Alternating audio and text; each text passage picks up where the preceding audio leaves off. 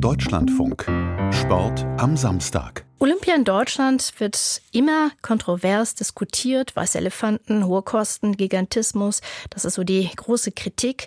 Eine Nummer kleiner sind dagegen die World Games. Dabei messen die Athletinnen und Athleten sich in Sportarten, die nicht olympisch sind. 2029 könnten sie wieder in Deutschland stattfinden. Hannover hat jetzt bekannt gegeben, dass Stadt und Region sich bewerben. Gigantismus soll es dabei aber keinen geben, wie unser Landeskorrespondent in Niedersachsen Bastian Brandau berichtet.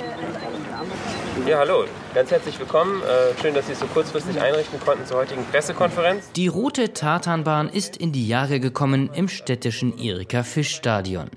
Hier in Blickweite des Niedersachsenstadions, in dem auch zur Fußball-WM 2006 gespielt wurde, stehen Vertreter aus Politik und Sport an diesem Morgen vor einer aufgebauten Hantelstange und einem Turnkasten.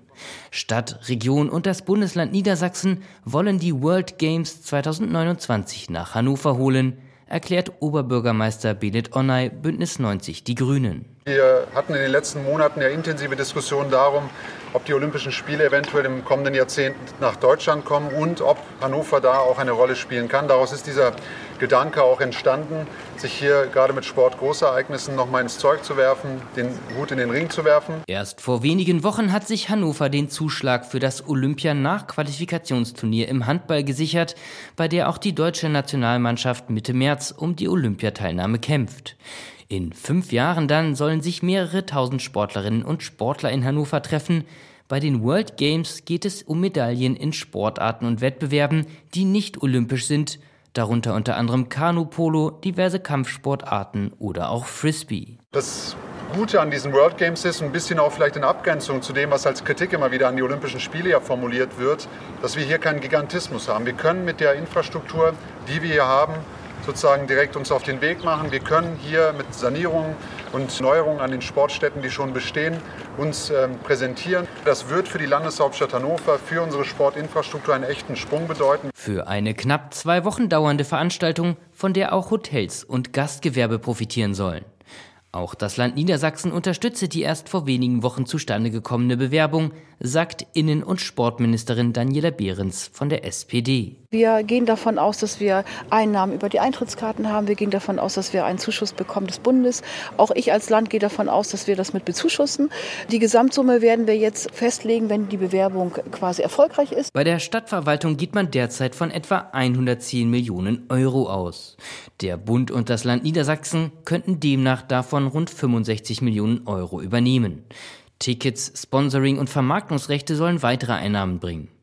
10 Millionen müssten Stadt und Region selbst bezahlen, bei ihnen bliebe auch das finanzielle Risiko.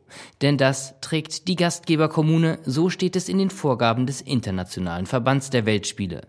14 Millionen Dollar Minus standen am Ende der World Games 2022 in Birmingham im US-Bundesstaat Alabama. Stadt und Region mussten einen Großteil dieser Kosten übernehmen. Die Organisatoren nennen die Nachwirkungen der Corona-Pandemie und eine Hitzewelle als Gründe dafür, warum die Ticketverkäufe unter den Erwartungen geblieben seien.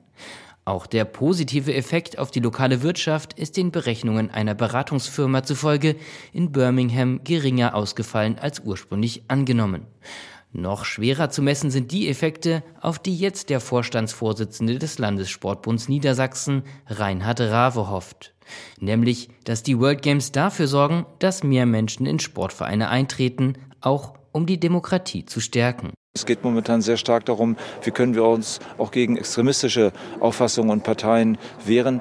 Sportvereine sind Lernorte, sind Demokratie-Lernfelder. Und da versuchen wir möglichst viele Menschen ja in die Sportvereine zu bringen, dass sie dort nicht nur Sport treiben, sondern dort auch miteinander in Kontakt kommen mit Menschen, egal welcher Herkunft, welcher Religion, welcher Auffassung sie auch insgesamt sind. In Deutschland bewirbt sich auch Karlsruhe um die Austragung der World Games 2029. Bis Ende April will die zuständige International World Games Association bekannt geben, welche Stadt den Zuschlag erhält.